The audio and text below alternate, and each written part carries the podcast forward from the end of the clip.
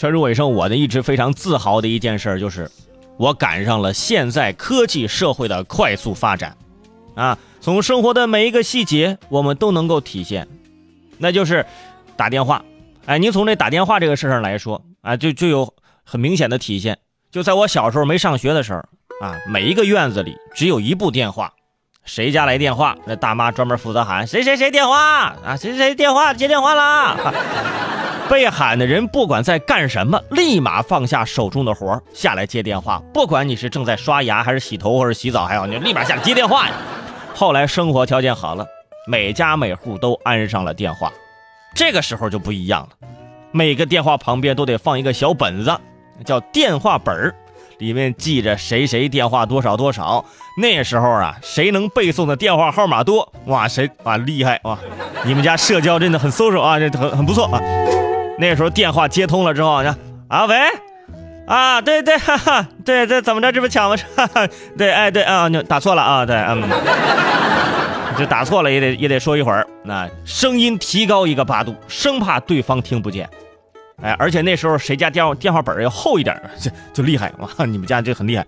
然后这个手机就出现了，手机的出现就使得这个家庭固定电话就开始慢慢的失宠了。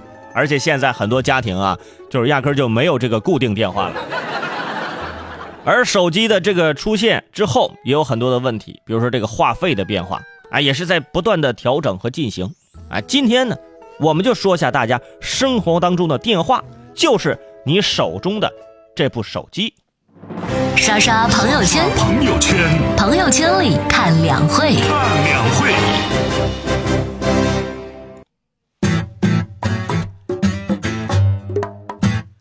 前两天，李克强总理的政府工作报告中就说到，说在今年啊，取消这手机流量漫游费，那移动网络资费年内至少降低百分之三十。很多朋友听说，哎，这个漫游费之前不就取消了吗？啊，那是那那是打电话漫游，现在是流量漫游费啊，这个也漫游啊，这个呢也是切实为大家省钱的。六号，工信部副部长陈肇雄受访时就表示。说这工信部啊，将推动基础电信企业加快开展套餐梳理和调整、系统开发和改造、测试和业务验证等工作，确保广大用户在今年的七月一日前享受到这一红利。掰着手指头算啊，这还有不到四个月的时间，哎，我们就能享受到这个流量漫游费取消这么一个红利了，而且资费下降百分之三十。说到这个流量啊，大家会有很多话说。从这二 G 到三 G 到四 G，还有马上就要到来的五 G，网速是越来越快了。但是这流量资费呢，哎，的确就是啊，只见涨没见降低啊，越来越贵。以前呢是不敢打电话，打电话费钱，后来打电话不要钱了啊，流量要钱，而且比话费还贵。大家之前去办业务的时候啊，就不知道，哎呀，这不。我要选择什么套餐呢？啊，就跟去餐馆吃饭不知道怎么点菜一样。什么省内流量、国内流量，每个月什么有一 G，有的有两 G。到了月末，大家都掰着手指头过日子。一到月初，哎，有流量了，瞬间觉得哇，空气都是甜的，真好。后来这三大运营商相继推出了流量不限量，但是这个流量不限量说的是什么？说的是这个省内流量不限量，这让很多经常出差。啊，经常旅游的朋友也是无法选择。大家都知道啊，全国流量比省内流量是要贵很多的。很多人购买套餐的时候，为了省点钱，一般会选择这个，哎，省内流量啊不限量啊，全国流量少啊，省内流量多啊，或者是全部都是省内流量的那种。这也导致大家出差旅游啊就不敢用手机数据流量，随便刷个微博、微信。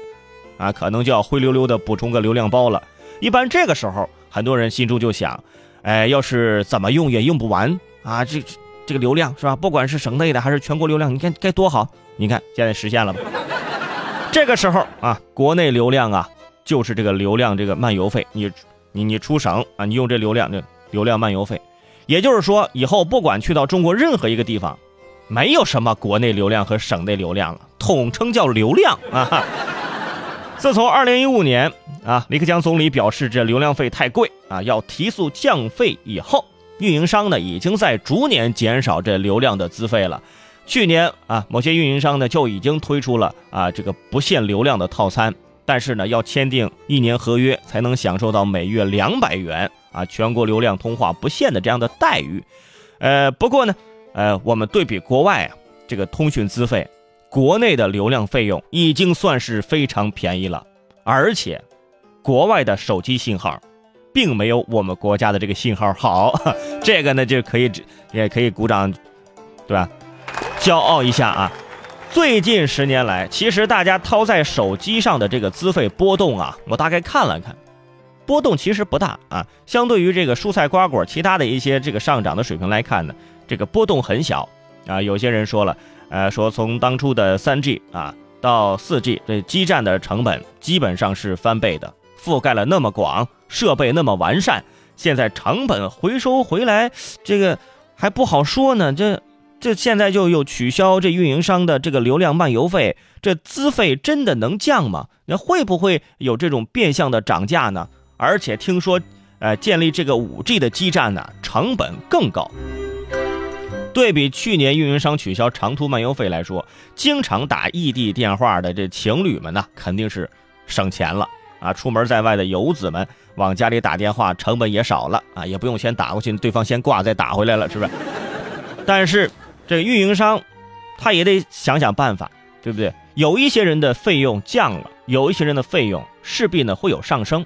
哎，总不能让自己吃亏太多，毕竟都是上市企业。